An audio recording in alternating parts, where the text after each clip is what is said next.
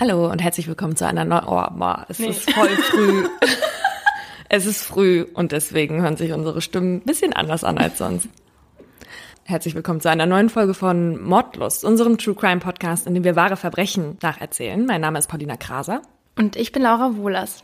Wir erzählen uns hier gegenseitig einen Kriminalfall, von dem der andere in der Regel nichts weiß. Und deswegen bekommt ihr auch unsere spontanen Reaktionen zu hören. Wir kommentieren die Fälle auch und hier wird halt auch manchmal gelacht, das ist aber nie despektierlich gemeint. In der heutigen Folge geht es um das Thema Zivilcourage. Hör zu jetzt. Soll ich jetzt raten, welches Lied? Warte.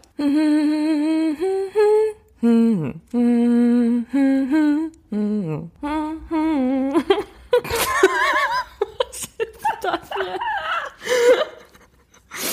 Erkennst du es nicht? Nein. Wasn't me. Na, na, na, na, na, na, na. Von Shaggy, ja me. klar. Ja. Und weißt du, warum ich das jetzt hier gerade so stimmlich angesummt Nein, habe? was hast du getan?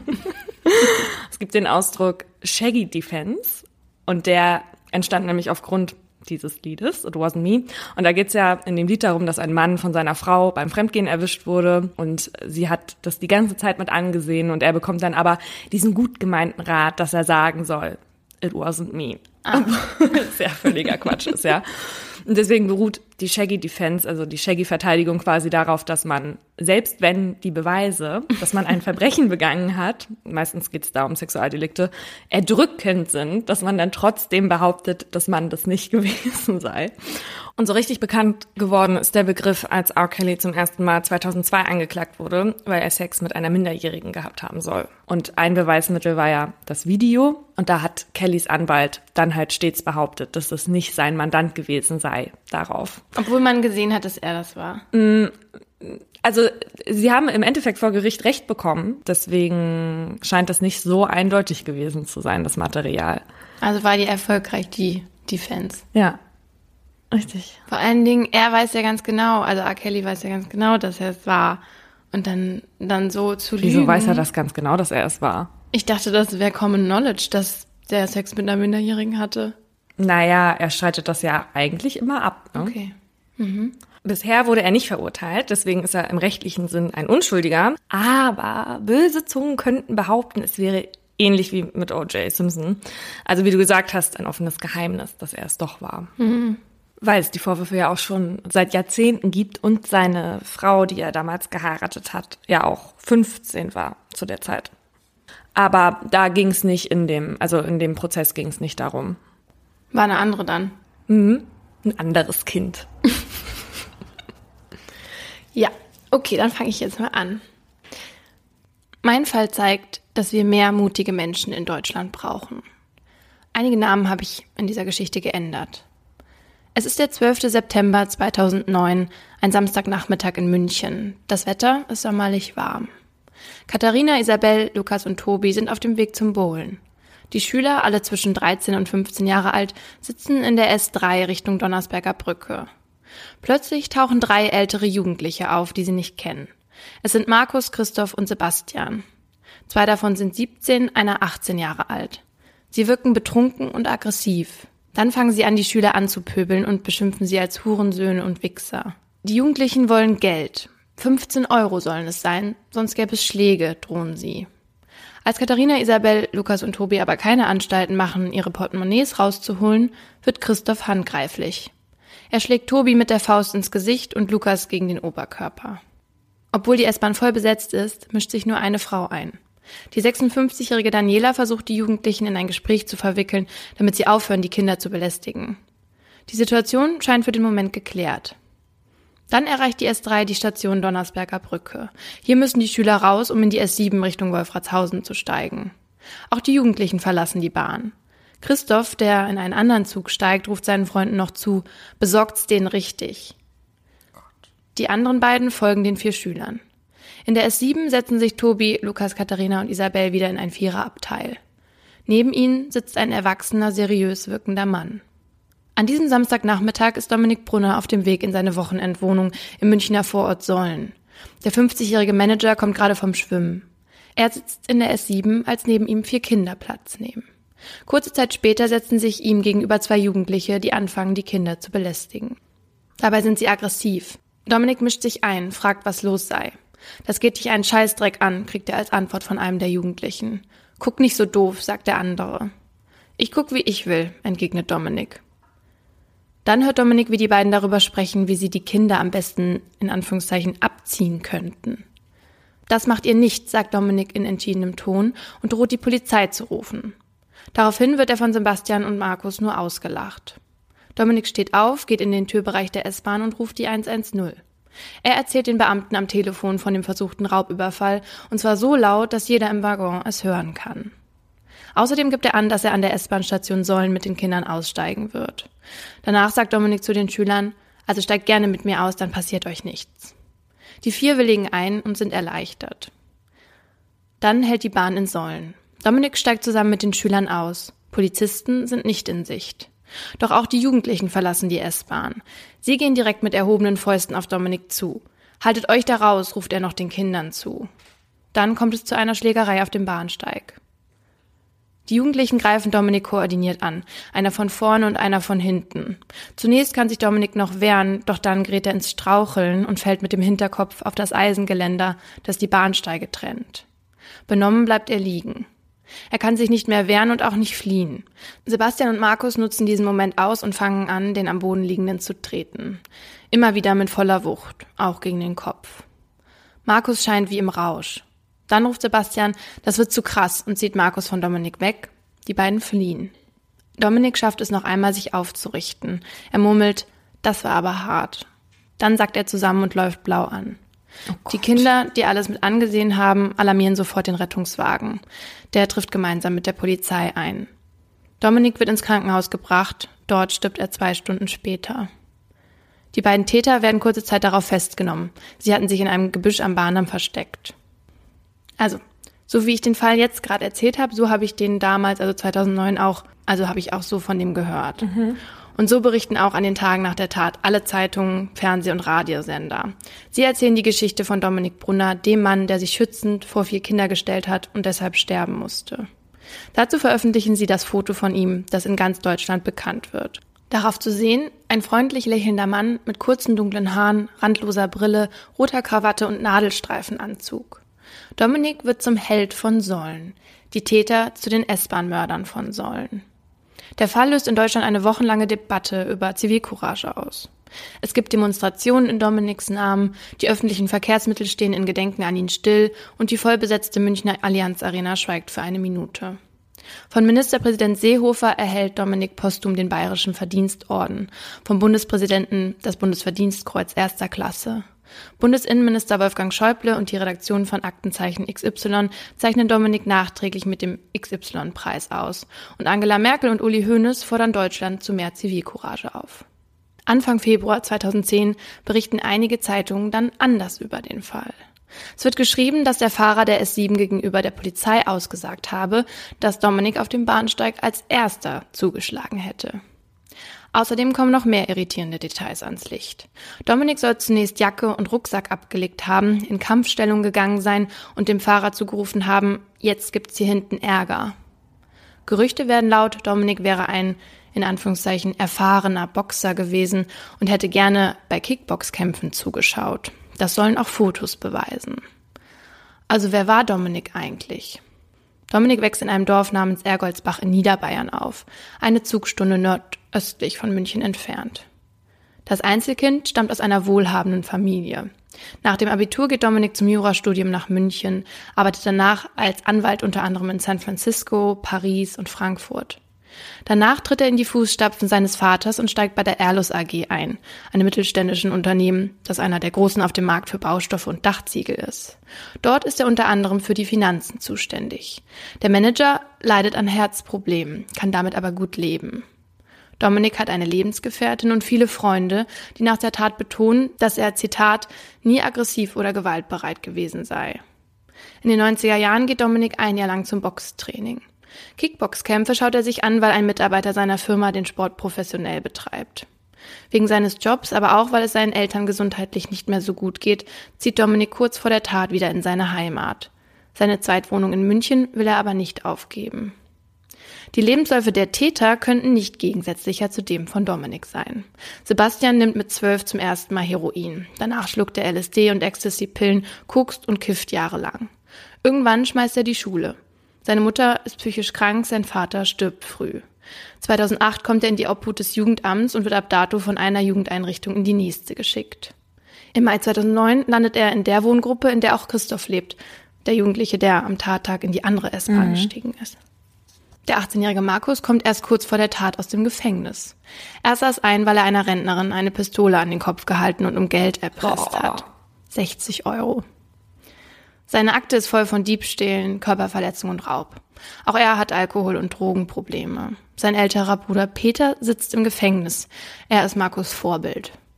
Auf einem Profil im Internet präsentiert sich Markus cool, gibt an, Single zu sein, gerne einmal Snoop Dogg und Eminem treffen zu wollen.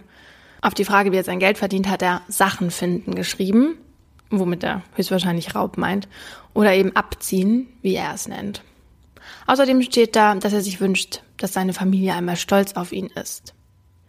Am 13. Juli 2010 beginnt der Prozess gegen Markus und Sebastian vor der Jugendkammer am Landgericht München I. Die Anklage lautet gemeinschaftlicher Mord aus niedrigen Beweggründen. Weil es ihnen einzig und allein darum gegangen sei, einem Krawattenträger, der ihnen die Tour vermasselte, die Grenzen aufzuzeigen. So Laurent Lafleur, der die Ermittlungen der Münchner Staatsanwaltschaft leitet. Mord aus Rache also. Die Verteidigung hingegen ist der Meinung, Dominik habe die beiden Täter durch sein Verhalten zu einer, Zitat, spontanen Affekthandlung veranlasst. Die Anwälte wollen zeigen, dass Dominik nicht der lupenreine Held war, den die Staatsanwaltschaft und die meisten Medien präsentieren.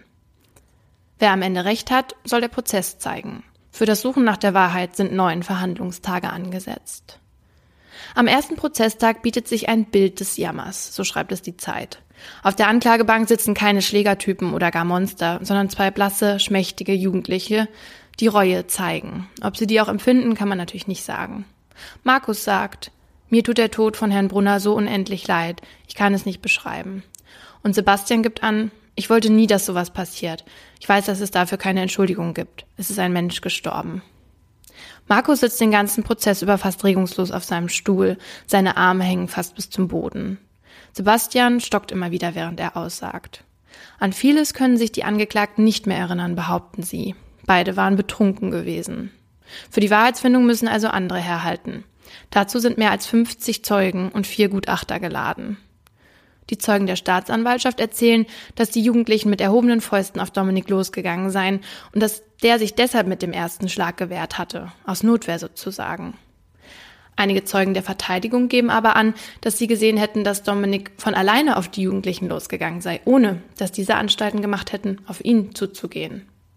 Es gibt also ganz unterschiedliche Aussagen von Menschen, die allesamt direkte Tatzeugen waren. Ja, wichtig wäre vielleicht die Aussagen von den Vieren. Die wurden auch gefragt. Mhm. Und für wen haben die ausgesagt? Ja, die beiden waren sich nämlich auch nicht einig. Lukas hatte angegeben, dass Dominik auf die zwei zugegangen sei. Tobi meinte aber, Dominik wäre den Angeklagten nicht entgegengekommen. Also sogar die, die am nächsten dran waren am Geschehen, widersprechen sich in ihren Aussagen.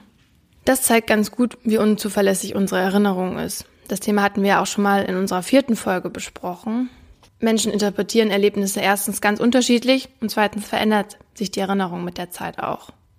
In dem Fall von Dominik kann auch die Berichterstattung dazu geführt haben, dass manche Zeugen sich vielleicht anders erinnern, dass sie sich im Nachhinein eine Rolle in der Geschichte gegeben haben, und zwar die, die ihnen besser gefällt, entweder auf der Seite von Dominik oder der von Sebastian und Markus.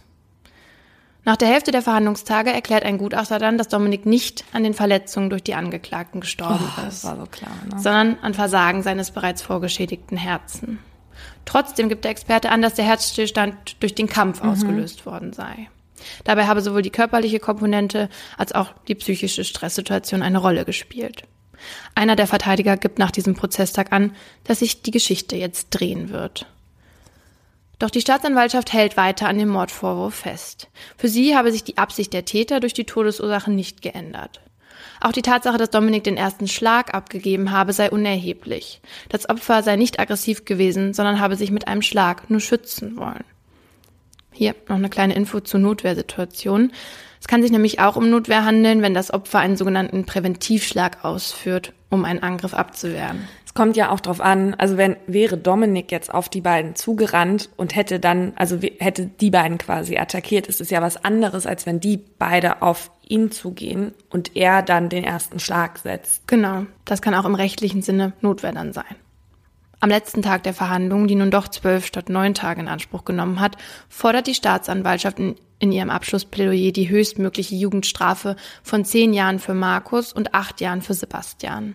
Sebastian soll eine mildere Strafe bekommen, weil er Markus am Ende zurückgehalten und die Schlägerei so beendet mhm. hatte.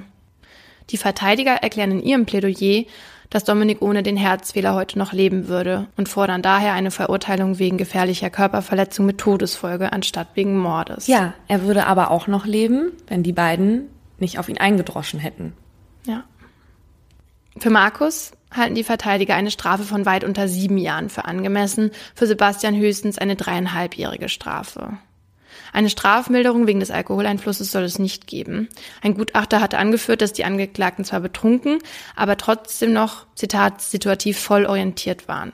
Für eine verminderte Schuldfähigkeit hätten sich stärkere Auswirkungen der Alkoholisierung bemerkbar machen müssen. Jetzt zu dir. Was denkst du denn, zu welchem Urteil der Richter kommt? Oder was hättest du als gerecht empfunden, jetzt nachdem du quasi alle Infos hast?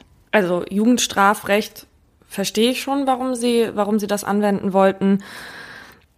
Ich weiß, damit gebe ich mich quasi dem hin, wozu unsere Gesellschaft eh neigt, was problematisch ist. Aber trotzdem denke ich, dass eine hohe Haftstrafe schon angemessen wäre. Also dreieinhalb Jahre für einen von den beiden halte ich auf jeden Fall für zu gering.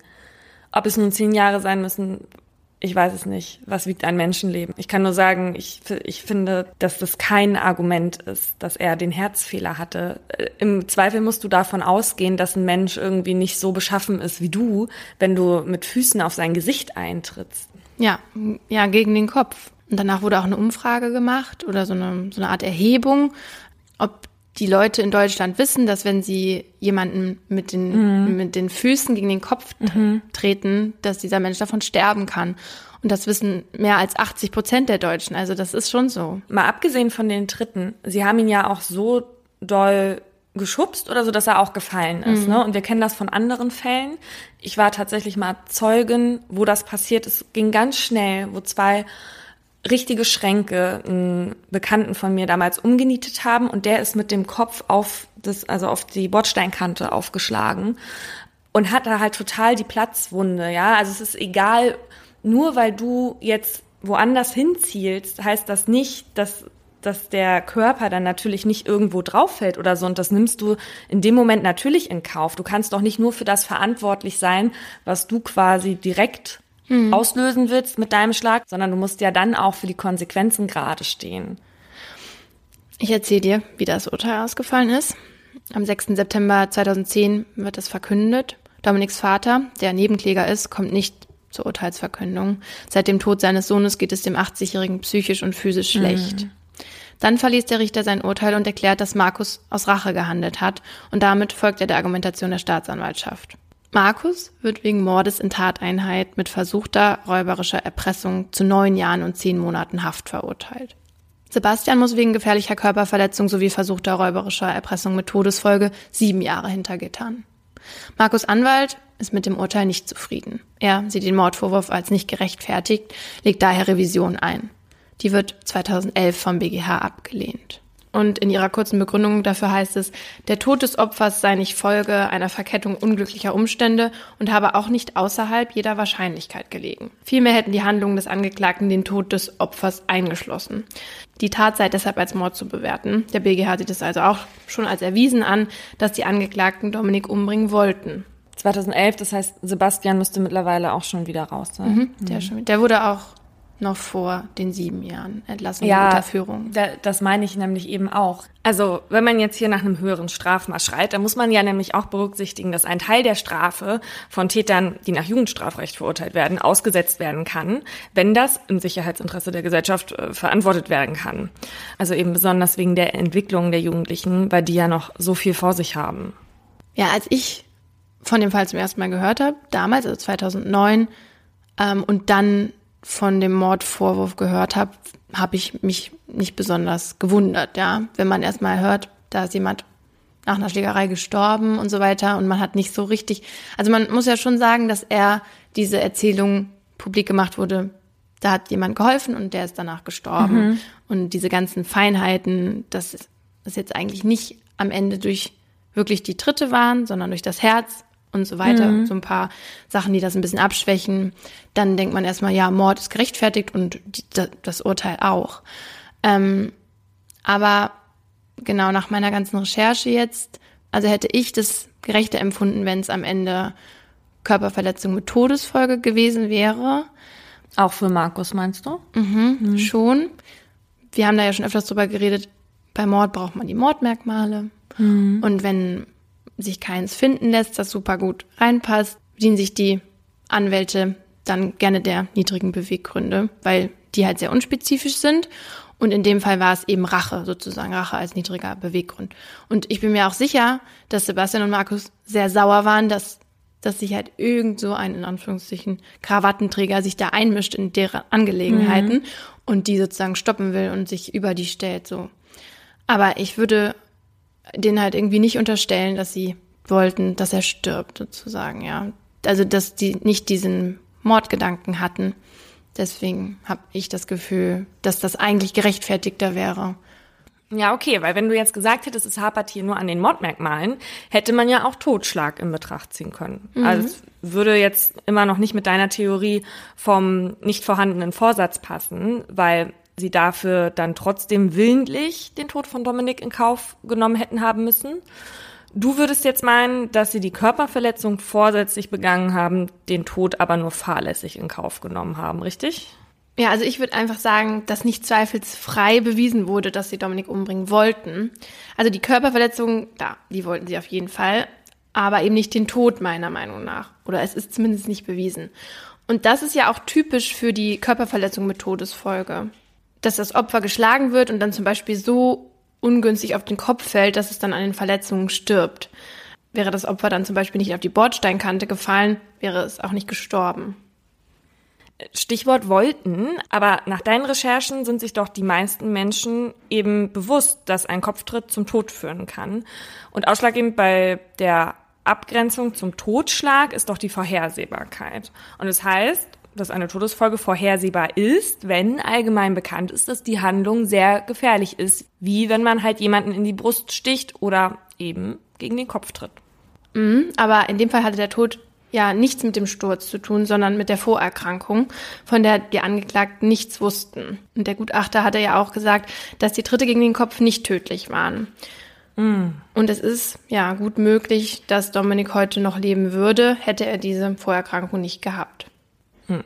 Aber ich verstehe auch, wieso die Staatsanwaltschaft an ihrem Vorwurf so festgehalten hat, weil, oder ich kann mir vorstellen, dass es auch mit der Berichterstattung zusammengehangen hat, weil man hatte halt das Gefühl, dass es irgendwie auch um das Ansehen von Dominik geht. Ja, ein, ein Mann, der sich ja getraut hat, sich vor die Kinder zu stellen und ja auch eigentlich mit dieser anderen Frau in der Bahn der einzige war, der sich dafür interessiert hat, dass da gerade Kinder belästigt werden und ausgeraubt werden sollen. Die beiden sind an diesem Tag wahrscheinlich aufgestanden und haben sich gedacht, wir wollen jetzt die Leute abziehen und wir wollen Stress. Und dazu suchen wir uns jetzt Kinder. Also, das musst du ja auch mal sehen. Das ist ja keine Situation, die einfach eskaliert ist, sondern so wie du das jetzt erzählt hast und nach dem, was man weiß, ist es ja so, dass die beiden zuerst diese Kinder belästigt haben, dann hat sich jemand dazwischen gestellt, dann haben sie diesen Mann belästigt und am Ende haben sie auf den eingedroschen. Also es ging quasi, diese ganze Energie ging ja von den beiden aus mhm. oder von den dreien am Anfang noch. Und ich glaube, jeder kennt diese Situation, wo man in der U-Bahn war oder in der Tram, im Zug, wo man einfach Menschen sieht oder Gruppen, wo du weißt, die sind darauf aus, mhm. Stress zu machen. Und deswegen habe ich wirklich nicht das Gefühl in diesem Fall, dass irgendetwas sich wechselseitig mhm. dazu hochgepusht hat, sondern dass es halt einzig und allein von denen ausging und deswegen auch voll in deren Verantwortung liegt. Ja, ich fand das ehrlich gesagt unmöglich, dass da ein paar Medien dann Anfang Februar irgendwie versucht haben, Dominik eine Mitschuld zu geben mhm. und da so Sachen publiziert haben, weil natürlich können wir am Ende nicht wissen, ob er den ersten Schlag ausgeteilt hat, weil die auf ihn zugekommen sind oder weil er den Jugendlichen zeigen wollte, dass man eben so nicht mit ihm und auch nicht mit anderen umspringen kann. Das wissen wir am Ende nicht. Aber was wir wissen ist, dass die Täter, wie du sagst, schuld sind an Dominiks Tod.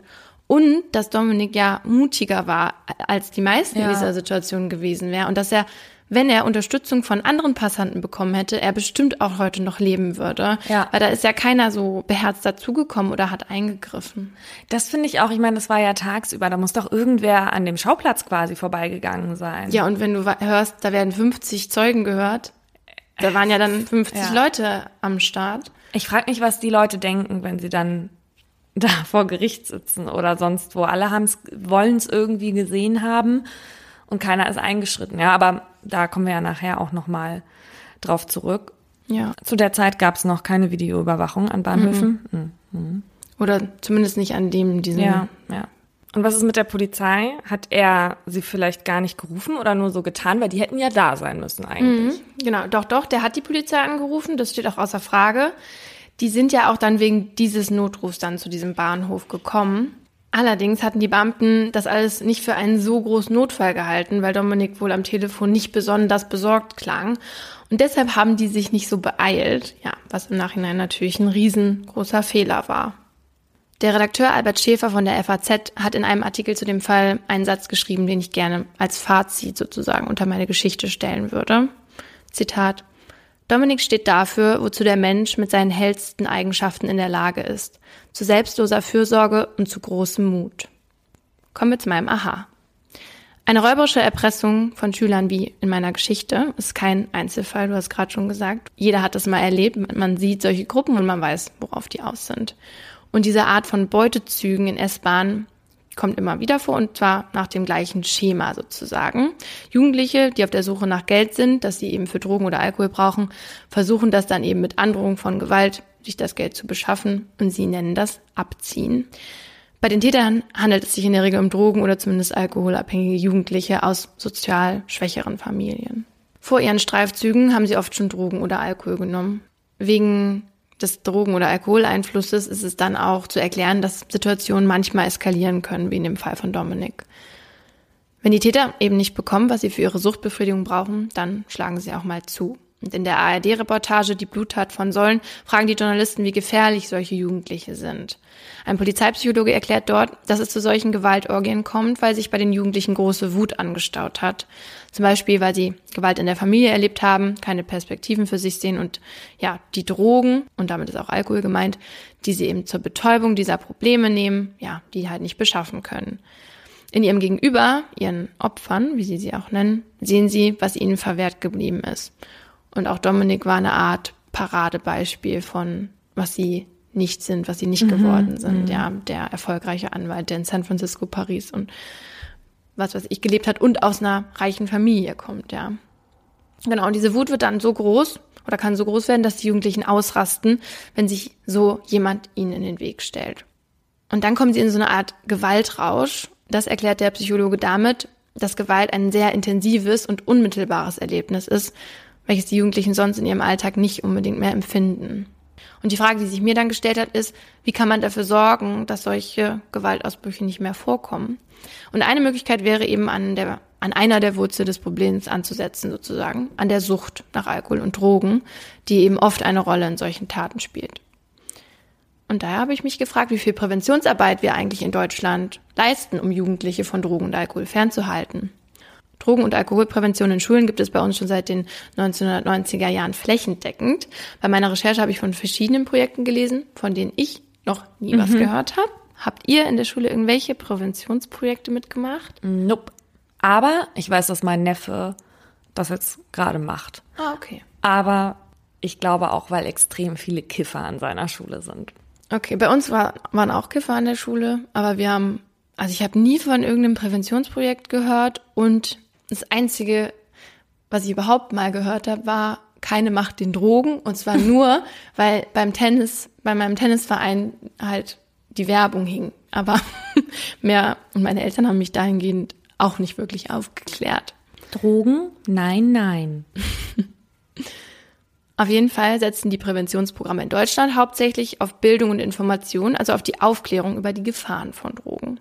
Eine Studie der Michigan State University zeigt aber, dass Abschreckung allein nicht besonders effektiv ist, um Menschen von gesundheitsschädlichem Verhalten abzuhalten. Es kann sogar in manchen Fällen dazu führen, dass Jugendliche eher dazu geneigt sind, das in Anführungszeichen Verbotene auszuprobieren. Ja. Mhm.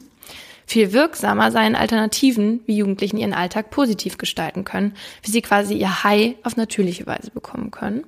Und da gibt es zum Beispiel ein sehr erfolgreiches Präventionsprogramm aus Island. Nirgends in Europa konsumieren Jugendliche nämlich weniger Suchtmittel als dort.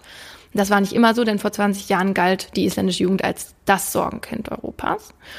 Und um eben dagegen zu steuern, wurde damals das Präventionsprogramm Youth in Iceland gegründet. Und bei dem Programm geht es um strenge Regeln auf der einen Seite, aber vor allem auch um Alternativen zu Drogen und Alkohol auf der anderen Seite. Ja, und was machen die denn da jetzt, um da fernzubleiben? Genau. Pornos konsumieren. Nein, dazu komme ich jetzt. Meine Werbung für dieses Programm kommt jetzt. Ähm, Langer Anlauf. Also zu den Regeln erstmal. Sie müssen immer also regelmäßig so Fragebögen ausfüllen zu ihrem eigenen Gefühlsleben und auch zu der Freizeitgestaltung, die abgegeben werden müssen. Eine nächtliche Ausgangssperre für Jugendliche unter 16, Alkoholverbot unter 20 und Tabakverbot unter 18 Jahren. Das sind die Regeln. Dann. Um den Jugendlichen Alternativen zu bieten, werden seit 20 Jahren jede Menge staatliche Gelder investiert, vor allem in Sportvereine und andere Freizeitgestaltung. Und so ist es jedem Jugendlichen heute möglich, dort sich ein Hobby zu leisten, auch wenn die Eltern kein Geld haben. Mhm. Außerdem wurde viel in die Aufklärung der Eltern gesetzt, die mittlerweile wissen, wie wichtig die Beschäftigung mit dem eigenen Kind ist. Also da wird die Familienzeit ganz groß geschrieben und speziell gefördert. Und dank der Analyse durch diese Fragebögen, die immer ausgeführt werden müssen, wissen die Suchtexperten, welche Bedürfnisse die Jugendlichen haben und aktualisieren daraufhin auch immer wieder ihre Präventionsmaßnahmen. Und der Plan ging auf. Während 1998 noch 42 Prozent der 15- bis 16-Jährigen angaben, im Vormonat betrunken gewesen zu sein, waren es 2016 nur noch 5 Prozent. Und vorher hatten 17 Prozent der Jugendlichen Cannabis geraucht, 2016 nur noch 7 Prozent. Also das geben die Jugendlichen selbst an? Ja, genau. Das muss man dann aber vielleicht ja auch mit Vorsicht genießen. Schon, wobei das eine anonyme Umfrage ist, deswegen wüsste ich jetzt nicht, warum die da lügen sollten. Und der Leiter der Sozialforschung an der Uni Reykjavik erklärt in der ZDF-Doku Leben ohne Sucht, warum das Programm funktioniert hat. Zitat, wir können die Kinder nicht für ihr eigenes Wohl verantwortlich machen. Verantwortlich sind wir Erwachsenen, die Gemeinschaft. Hm. Ja, und heute gilt eben dieses isländische Modell international als Vorbild zur Prävention von Suchterkrankungen bei Jugendlichen. Ein Blick zu unseren europäischen Nachbarn würde also vielleicht nicht schaden. Es wäre zumindest eine Möglichkeit, potenzielle Gewalttaten vorzubeugen. Aber was ich hier nicht unerwähnt lassen will, es ist ja nur ein Programm, das eingesetzt werden könnte. Es gibt auch andere. Zum Beispiel in Portugal wurde alles entkriminalisiert. Das heißt nicht, dass da dass dann nichts gemacht wird, wenn da jeder Drogen konsumiert, sondern wenn jemand mit Drogen zum Eigenbedarf erwischt wird, dann muss er keine Strafe zahlen oder ins Gefängnis oder so. Stattdessen muss er sich dann mit einem Sozialarbeiter, einem Psychologen zusammensetzen und dann wird quasi gemeinsam daran gearbeitet, dieses Drogenproblem anzugehen. Ja. Also es gibt mehrere. Modelle. Und dann guckt man nachher auf die Kriminalstatistik und sieht, auch in Portugal, seitdem wir das eingeführt haben, haben wir gar keine Kriminalität mehr. Gutes Projekt. Genau. Bevor ich jetzt anfange, einmal ganz kurz ein Hinweis. Für mich war das dieses Mal wirklich ein hartes Brett. Falls ihr gerade in medizinischer Behandlung wegen einer schweren Krankheit seid oder Freunde oder Familie sich in einer befinden, dann kann es sein, dass euch dieser Fall aus der Bahn werfen wird. Das Thema ist dennoch unfassbar wichtig und deswegen möchte ich es auch unbedingt behandeln. Mein Fall diese Woche zeigt, dass nicht wie bei dir Zivilcourage quasi sich immer aus einer abrupten oder spontanen Situation heraus ergibt. Er handelt davon, was es kostet, die Wahrheit zu erzählen und bringt uns zu der bitteren Erkenntnis, dass der Preis für die richtige Sache trotzdem manchmal zu hoch erscheint. Einige Namen habe ich geändert. Martin Porwoll fühlt sich schrecklich. Die letzten Monate seines Lebens sind durchzogen von Panikattacken, Unsicherheit und Gewissensbissen. An diesem Novembertag im Jahr 2016 weiß er, dass sein Doppelleben, das er viel zu lange geführt hat, bald vorbei sein wird. Ob das, was er tut, richtig ist, weiß er jetzt noch nicht. Aber das ist eh egal, denn es gibt jetzt kein Zurück mehr. Martin Porwoll ist 2016 45 Jahre alt und lebt mit seiner Frau und ihren zwei Kindern in Bottrop. Martin ist jemand, von dem ich behaupten würde, dass man sofort mit ihm sympathisiert. Er hat eine Halbglatze, ein freundliches Gesicht, auf dem eine schwarz umrandete Brille sitzt und er trägt mit Vorliebe bunte Hemden mit kleinen Karomustern. Er arbeitet in der alten Apotheke in Bottrop zusammen mit mehreren Angestellten. Also die ist recht groß, hat irgendwie 90 Mitarbeiter. Martin ist dort als kaufmännischer Leiter beschäftigt. In der Innenstadt ist sie auf der Ecke direkt gegenüber der Kirche und fällt durch die rosane Fassade und dem türkisen Dach auf. Und sie ist nicht nur wegen ihrer Tradition und dem auffälligen Äußeren besonders, sie ist nämlich zusätzlich auch noch eine sogenannte Zytoapotheke. Das sind Apotheken, die Zytostatika herstellen, also die Substanzen, die man unter anderem zur Krebstherapie einsetzt, weil sie die Körperzellen vernichten, die sich besonders schnell vermehren, eben wie zum Beispiel Tumorzellen. Von solchen Spezialapotheken, die die Zulassung zur Herstellung dieser Medikamente haben, gibt es in Deutschland ca. 300 und die beliefern dann verschiedene Krankenhäuser und Onkologien. Die alte Apotheke ist schon seit mehreren Generationen ein Familienbetrieb. Mit dem Inhaber der Apotheke, Peter Baumhauer, ist Martin schon zur Schule gegangen. Peter Baumhauer ist groß, rundlich, hat einen runden großen Kopf, kaum Haare und trägt ebenfalls eine Brille. Seine Kunden sagen, er hat für sie immer ein offenes Ohr. 2009 hat er die Apotheke von seinen Eltern übernommen. Die Baumhauers waren schon immer vermögend und neben der Apotheke gehören ihnen auch noch andere Gebäude der Stadt, in denen sie Arztpraxen angesiedelt haben. Peter Baumhauer wohnt allein mit seinem Labrador Grace in einer riesigen Villa, die er für geschätzte 12 Millionen Euro gekauft hat wow. in einem Vorort von Bottrop. Darin hat er tatsächlich eine Rutsche einbauen lassen, die vom Badezimmer direkt in den Pool führt. es sieht einfach irre aus. Warte, aber er wohnt da nur mit seinem Labrador? Ja. Also ist die Rutsche für ihn? Nicht für seine Kinder. Nein. Oder für den Labrador. Der Labrador hat mega Spaß, gerade wie er da so runter. Stellst du dir auch vor, wie dieser dicke Mann und der Labrador zusammen morgens in den Pool rutschen? So reich wie die Familie zu sein scheint, so großzügig ist sie auch. Für die ganze Stadt haben sie schon viel getan. Zum Beispiel Spendenläufe für ein Hospiz organisiert. Da gibt's diese eine Szene, in der eine Dokumentation, wo Baumhauer auf einem Hochstuhl sitzt und für jeden Spendenläufer, der an ihm vorbeikommt, ein Euro in so einen großen Behälter wirft. An dem Tag sind über 100.000 Euro zusammengekommen, alle gespendet von den Baumhauers. Oh. Also von ihm und seinen Eltern. Aber Peter Baumhauer ist auch herrisch. In seiner Apotheke gibt es strenge Hierarchien und Widerworte duldet er nicht. Die Herstellung der hochpreisigen Medikamente macht er immer selbst und ohne, dass ihn jemand dabei stören soll. Damit widersetzt er sich dem Vier-Augen-Prinzip. Natürlich wissen die Mitarbeiter, dass das nicht in Ordnung ist. Aber wenn der cholerische Chef das mal wieder lauthals anordnet, dann stellt man sich nicht dagegen, sondern sieht zu, dass man ihn lässt. Es ist Winter 2014, als zwei Herstellerinnen des Labors kündigen. Ihre Begründung dafür bringen Unruhe in die alte Apotheke. Martin Porwoll erzählen sie im Gespräch, dass der Chef unsauber arbeitet. Aber wie viel glaubt man schon Menschen, die gerade kündigen und eventuell sogar sauer auf den Vorgesetzten sind?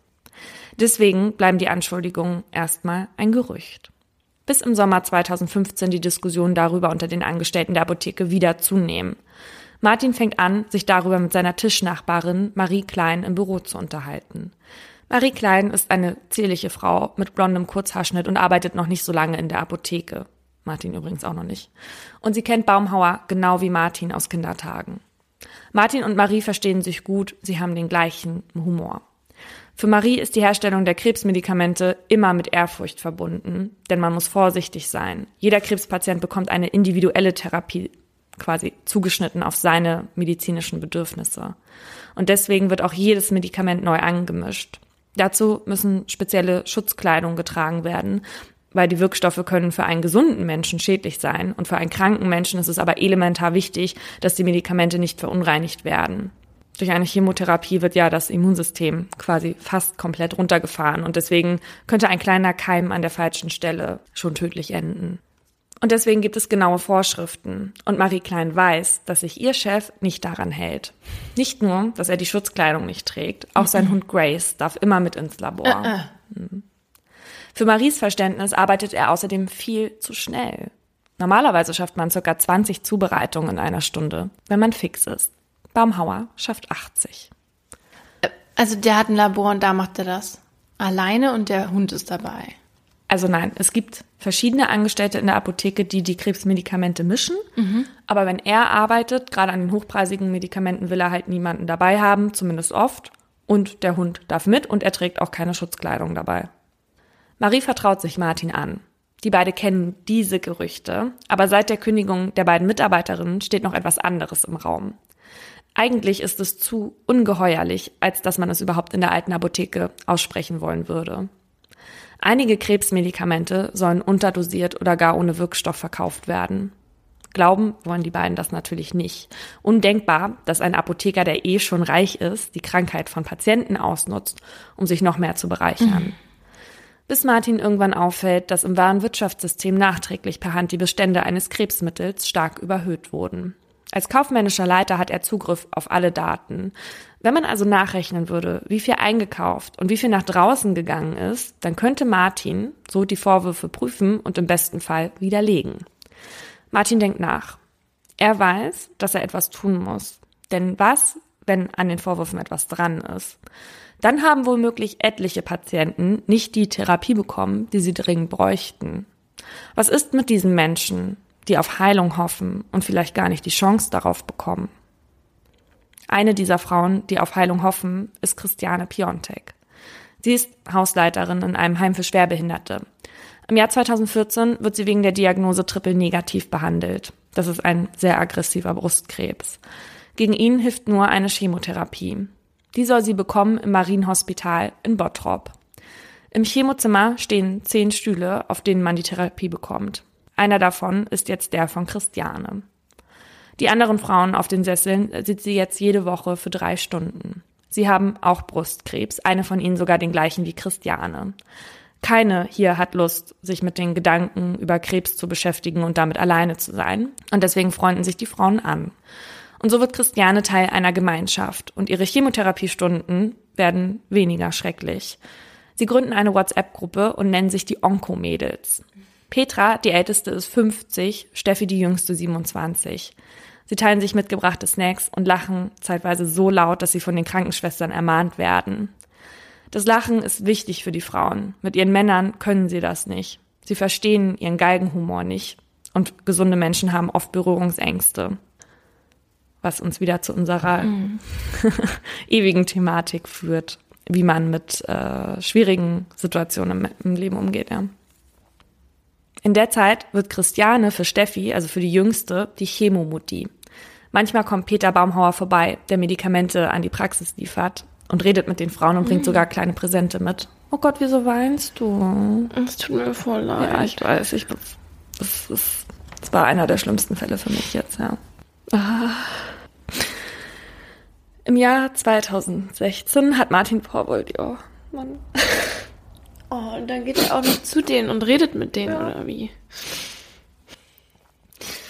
Im Jahr 2016 hat Martin Powell die Chance, der Sache auf den Grund zu gehen. Er musste an diesem Abend eh länger arbeiten äh, und ist deswegen alleine in der Apotheke. Er will zunächst die Ein- und Ausgänge vom Medikament Opdivo kontrollieren. Peter Baumhauer hat 52.000 Milligramm Opdivo abgerechnet, heißt, so viel hätte er auch einkaufen und in die Medikamente geben müssen. Mhm. Eingekauft wurden 16.000 Milligramm. Mhm. Also 52.000 zu 16.000. Das macht für den Apothekenbesitzer fast eine halbe Million Euro mehr Gewinn, als er wow. eigentlich haben sollte. Wochenlang geht er die gleiche Rechnung immer und immer wieder noch einmal durch. Er will sicher sein, dass er sich nicht vertan hat. Aber er kommt nicht nur bei Opdivo zu diesem Ergebnis. Bei anderen Wirkstoffen fällt ihm das gleiche Muster auf. Und er bemerkt außerdem, dass Baumhauer offenbar von Monat zu Monat immer dreister geworden ist mit seinem Betrug. Jeden Monat fehlt also immer noch mehr von den Wirkstoffen. Seitdem Martin davon weiß, geht es ihm richtig schlecht. Wie ich schon eingangs erzählt habe. Zu Hause muss er sich abends in die heiße Wanne legen. Er hat Panikattacken und kann nicht mehr Auto fahren. Seine Frau kümmert sich in der Zeit mit gleicher Intensität um ihr gemeinsames Kind und um Martin. Im Juli 2016 hat er genügend Beweise gesammelt, um mit seinem Anwalt eine Strafanzeige gegen seinen Chef zu stellen. Aber erstmal passiert nichts. Also er stellt die Strafanzeige. Aber arbeitet noch weiterhin da? Ja, ja, ja, er muss da weiterhin arbeiten, weil ihm quasi sonst der Zugang zu den Beweisen fehlt. Also er muss, ah. er muss halt, das ist halt dieses Doppelleben, was er führt. Okay. Ja, er arbeitet auf der einen Seite gegen seinen Chef, aber auf der anderen Seite ähm, für die Fassade quasi noch für ihn. Und der Chef, ähm, der kriegt die, also der wird benachrichtigt, dass er verklagt wird, aber nicht dann von nee, wem? Nein, noch nicht. Also er hat erstmal die Strafanzeige gestellt mhm. und damit eben diese Beweise nicht verschwinden, Ach so. ähm, der weiß davon quasi noch nichts, dass das gegen ihn läuft.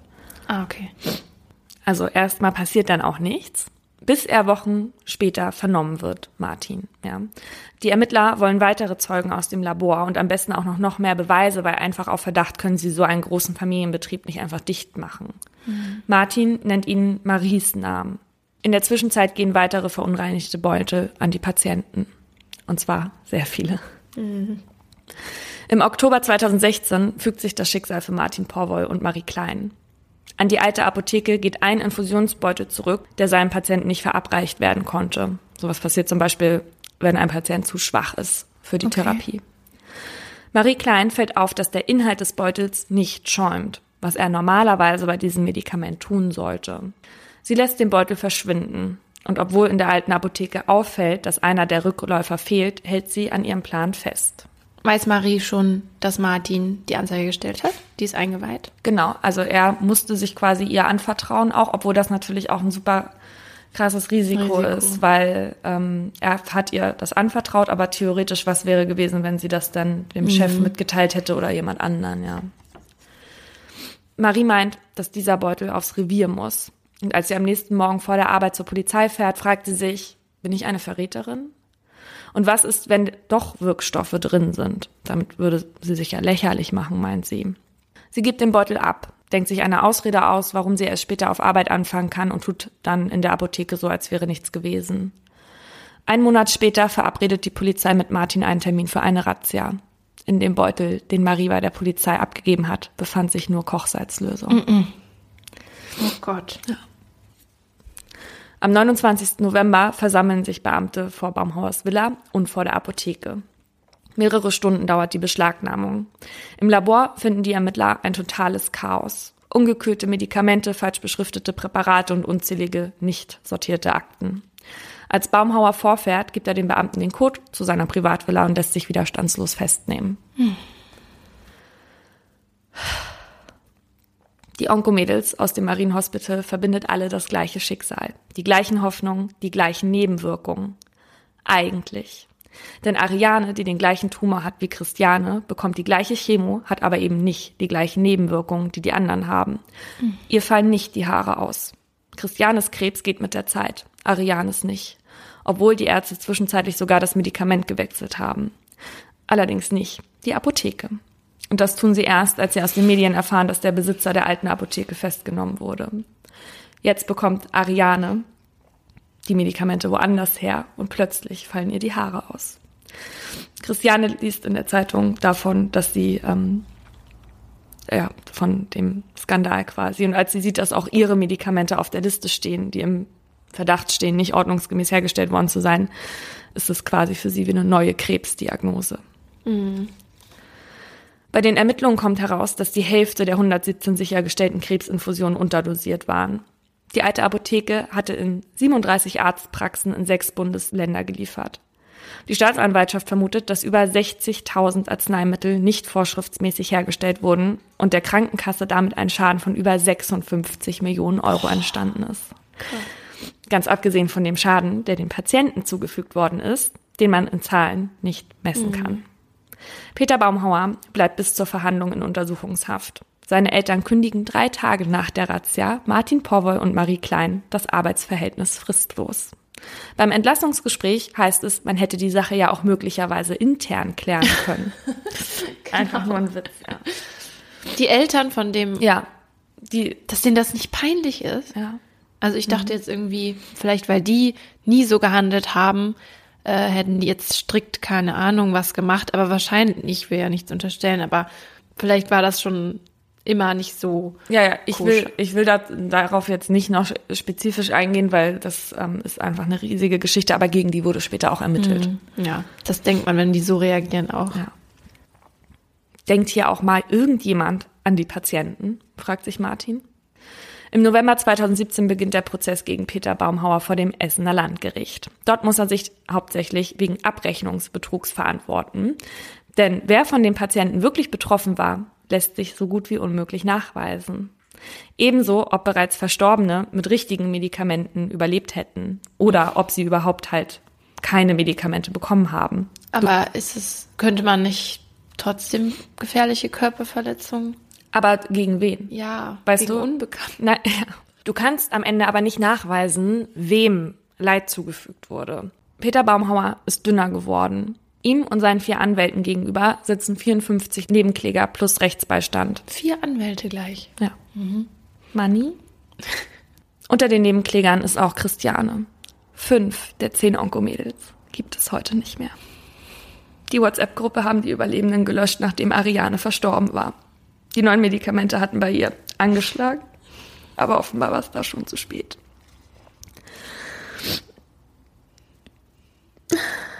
Oh, das ist so hart.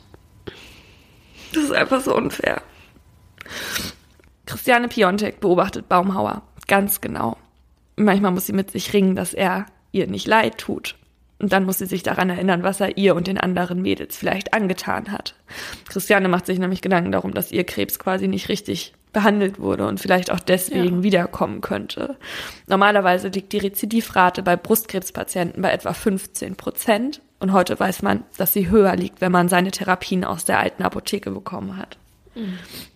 Christiane und die anderen Nebenkläger finden, dass sich Baumhauer auch wegen Tötungsabsichten bis hin zum Mordversuch verantworten müsste. Ja. Das Gericht sieht das anders. Eines der wichtigsten Beweismittel der Verhandlungen sind die Berechnungen von Martin Porwoll. Pro Kochsalzlösung, die Baumhauer als Medikament deklariert hat, hat er sich mindestens 2000 Euro in die Tasche gewirtschaftet. Aus welchem Motiv er das gemacht hat, bleibt auch während der Verhandlung schleierhaft. Und zur Aufklärung will Baumhauer selbst nicht beitragen. Er schweigt während des gesamten Prozesses.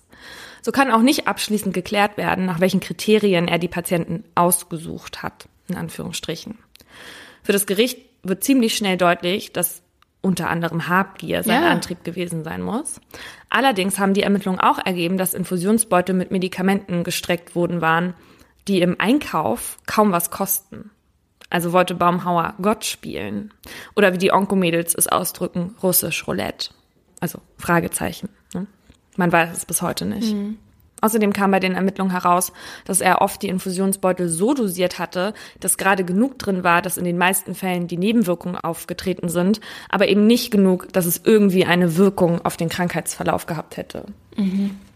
Ja, damit das alles nicht rauskommt. Ja. Baumhauers Verteidigung argumentiert, dass man sich die gestreckten Medikamente auch andersweitig hätte erklären können. Wie denn? Ja. Das sollen Sie mir mal sagen, wie.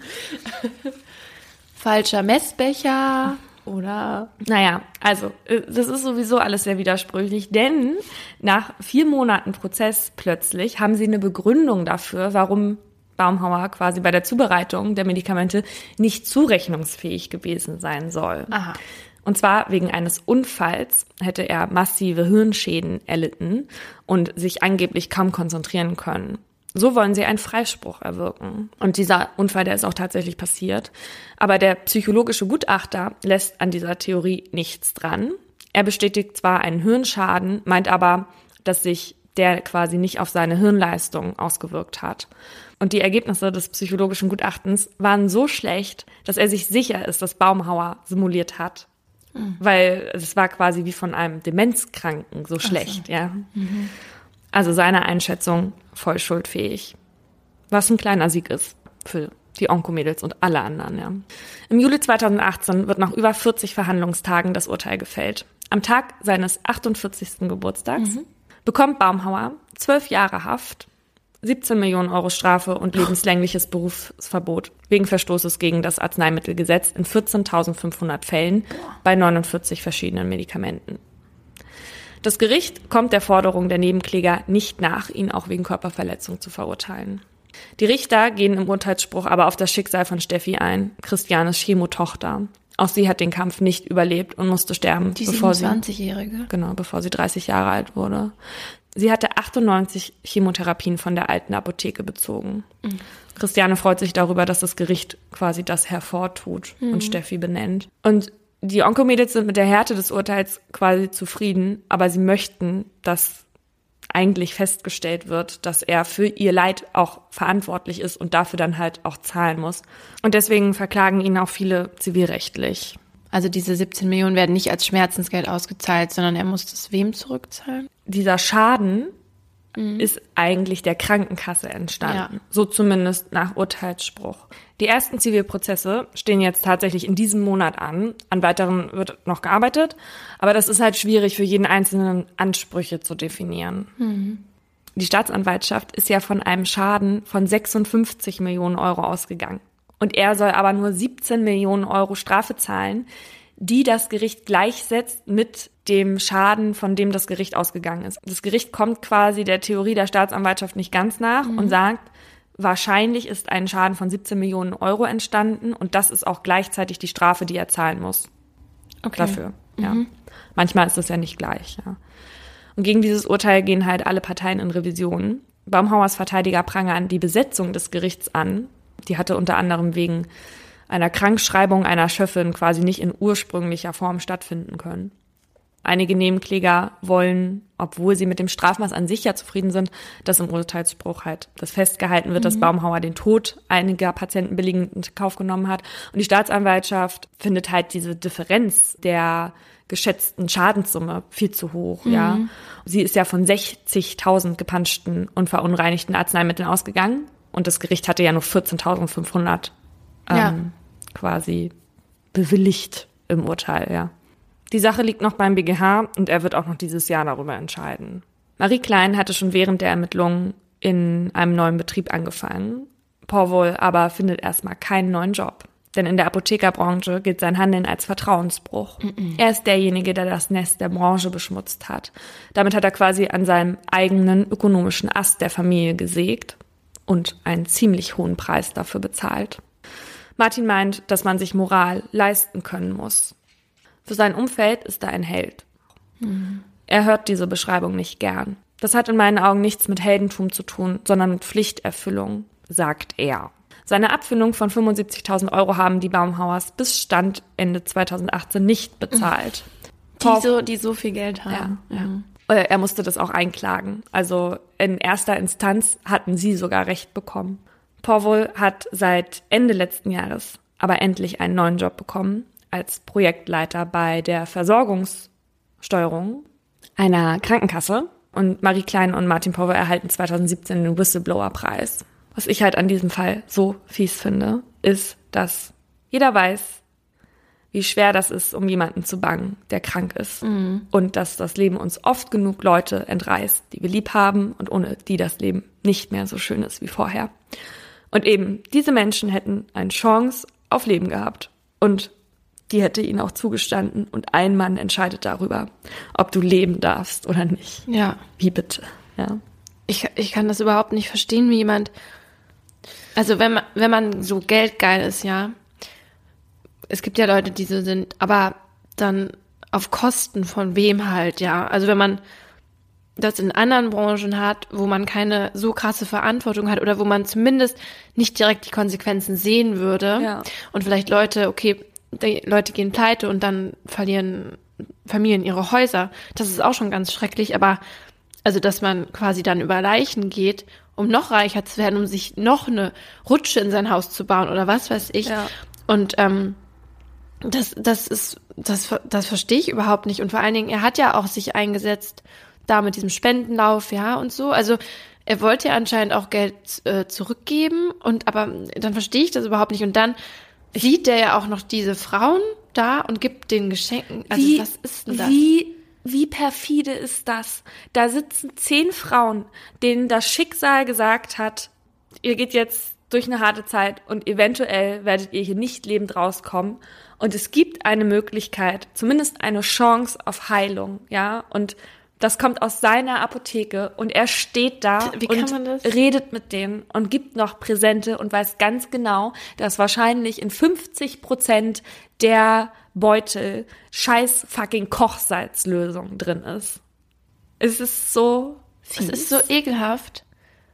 Dann noch dahin zu gehen und die halt zu sehen und also das, das und was ich aber halt dann so gut finde, ist halt, dass diese, dass Marie und Martin das Ja. sich halt getraut haben, weil wir haben ja schon mal besprochen, bei den Todesengeln im Krankenhaus zum Beispiel, dass da auch oft geredet wird und Anzeichen da sind, ganz viele, und sich aber keiner traut. Und außerdem muss man sich auch mal klar machen, so, wenn wir in unserer Arbeit Fehler machen, dann pass dann hängt da halt nicht sowas dran, Ja, ja. ja. Und in der Apotheke zu arbeiten oder als Arzt oder als Krankenschwester, die sind so, so wichtig, diese Jobs. Und deswegen finde ich auch, dass die richtig bezahlt werden müssen, Mhm. weil da müssen gute Leute sitzen, die, ja, die da, denen auch bewusst ist, wenn die einen Fehler machen, was dann passiert. Ja, Ja. hast du total recht.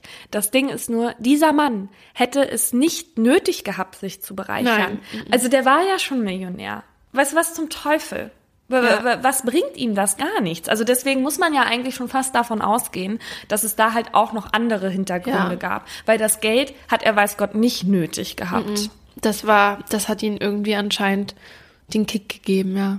Und das Ding ist, ähm, uns sind natürlich sofort die Leute im Kopf, die quasi behandelt werden und dann währenddessen schlägt die Therapie nicht an und so, ja. Aber was mir später aufgefallen ist, ein Arbeitskollege von mir, der nicht in der gleichen Firma arbeitet, ich habe gesehen, dass er ein Interview dazu gegeben hat, weil sein Vater quasi vor Jahren seine Krebsmedikamente aus dieser Bottropper Apotheke gezogen hat. Das heißt, es geht nicht nur um die Leute, die behandelt wurden und wo dann rauskam, ja, ihr Medikament ist vielleicht betroffen, sondern wie lange hat das stattgefunden? Alleine diese Zeitspanne zwischen den ersten Gerüchten waren ja schon zwei Jahre. Und wann hat er damit angefangen? Und mein Reporterkollege, sein Vater ist halt verstorben und er steht da und weißt du, normalerweise, das braucht ewig Zeit, bis du einen Tod aus dem näheren Umfeld und aus der Familie verarbeitet hast, gerade wenn es halt eben nicht an Altersschwäche war, ja. Und dann hast du das verarbeitet und du fängst an, quasi dein Leben ohne diese Person zu leben.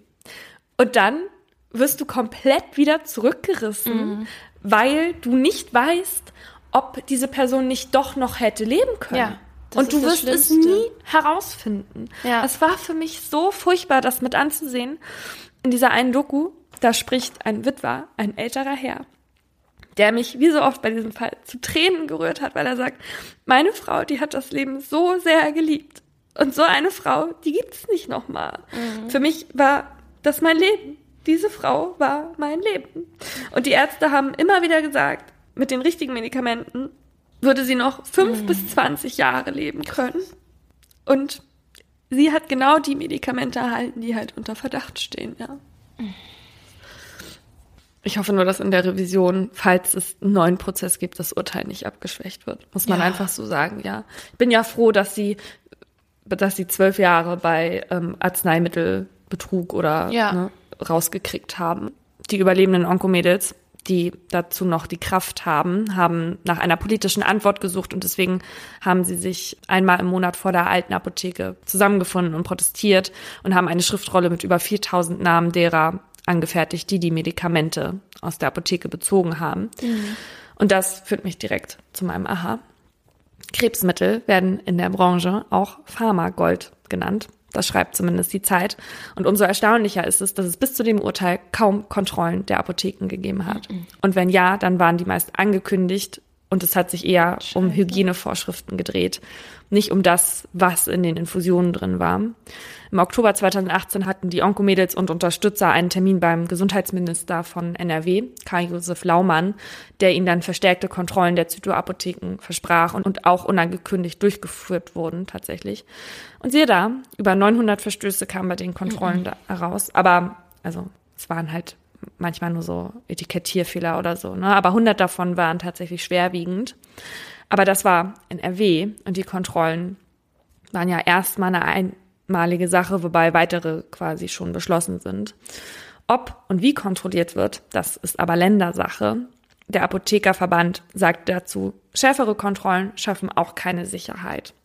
Und tatsächlich hat er damit irgendwie recht, denn das Vertrauen in die Pharmaindustrie ist damit erstmal nachhaltig beschädigt, weil in der Branche zu bescheißen sich lohnt und heute weiß es jeder, so bitter das klingen mag. Fast jeder zweite Deutsche erkrankt während seines Lebens an Krebs. Bei Frauen liegt die Wahrscheinlichkeit daran zu erkranken bei 42 Prozent, bei Männern ist sie mit 51 Prozent noch höher. Jedes Jahr bekommen fast eine halbe Million Menschen in Deutschland die Diagnose und die Behandlungen sind teuer. Ich will jetzt hier niemanden Angst machen. Das liegt natürlich daran, dass wir auch immer älter werden.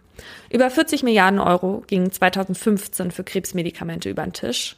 Fast drei Milliarden Euro sollen die Krankenkassen allein für jene Art von Medikamenten ausgeben, wie sie im Bottrop hergestellt wurden. Also für die Medikamente, die individuell zusammengestellt werden müssen. Heißt, fast drei Milliarden Euro Umsatz verteilen sich auf 300 Apotheken in Deutschland. Wow. Und ein Patient kann sich in Deutschland nicht mal aussuchen, aus welcher Apotheke er seine äh, Zytomedikamente bezieht. Nee, sonst geht das ja, aber da halt nicht. Das ordnet der Arzt an. Leute, die in NRW an Krebs erkrankt sind, nur die können da aus dieser Bottrop oder wäre es jetzt möglicherweise auch jemand in Berlin? Nein, die haben äh, diese Apotheke hat ja in sechs Bundesländer geliefert. Ah. Ja. Boah. Mhm. Wie gesagt, der Arzt ordnet das an. Und wie man sich schon denken kann, birgt das eben auch eine große Falle. Peter Baumhauer zum Beispiel hat teure Handys an Arztpraxen verschenkt.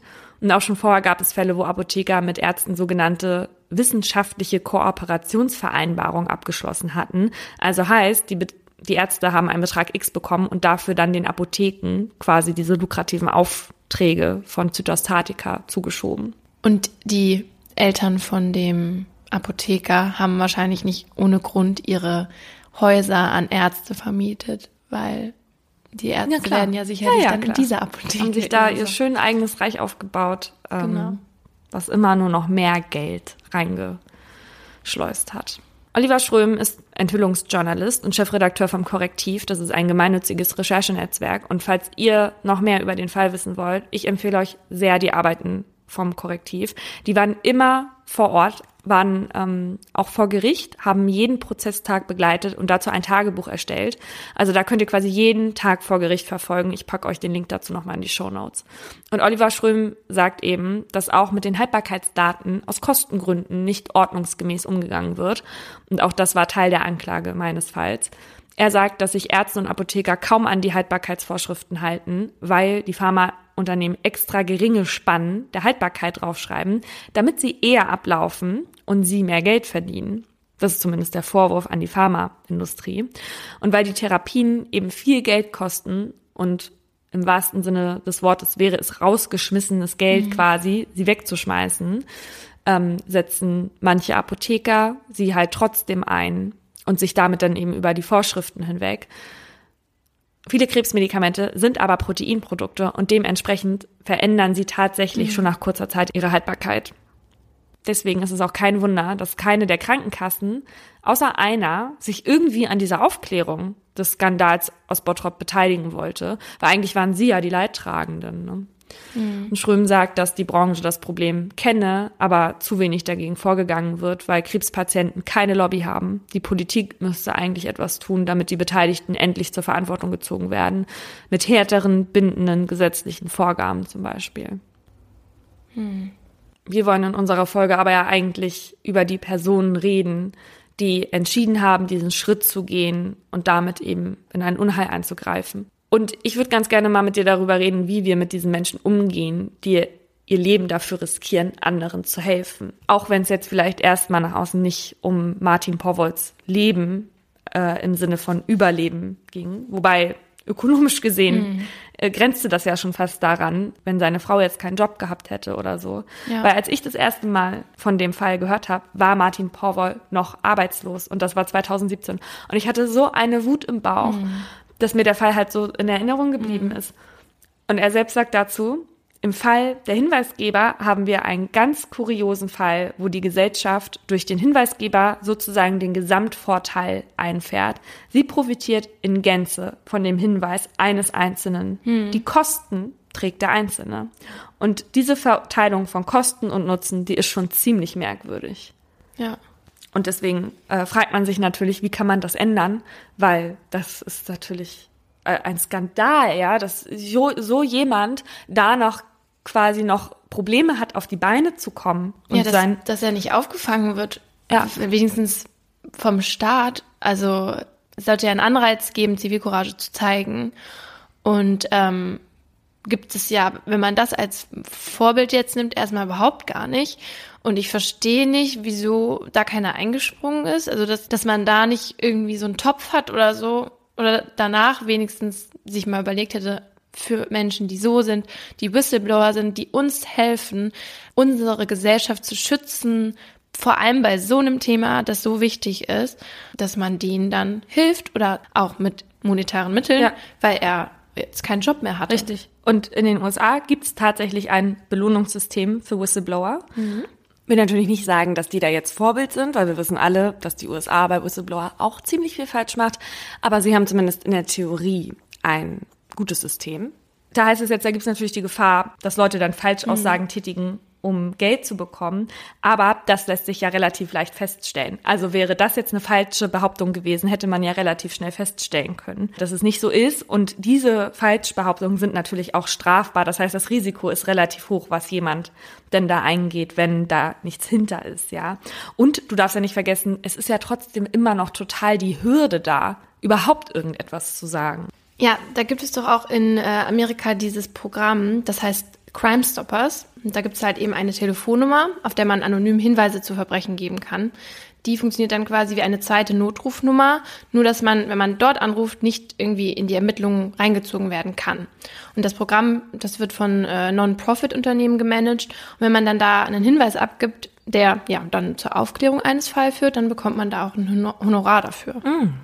In den USA gibt es eben diesen Ansatz, einen Fonds einzurichten, in den immer Geld fließt, wenn jemand einen Missstand aufdeckt, der ja eben halt auch viele Kosten spart. Ja. Gerade wurde neu geregelt, wie man eben mit Whistleblowern umgeht. Die EU will Whistleblower jetzt nämlich rechtlich vor Strafverfolgung schützen, hm. wenn die Veröffentlichung der Informationen der Gesellschaft nützt.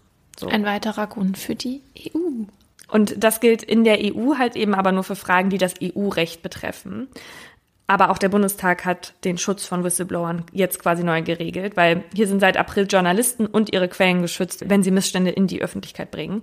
Ähm, bislang mussten die Kritiker sich immer erst intern melden. Also hätte Martin Powell quasi zuerst zu seinem Chef gehen müssen und sagen müssen, mir fällt auf das, ja.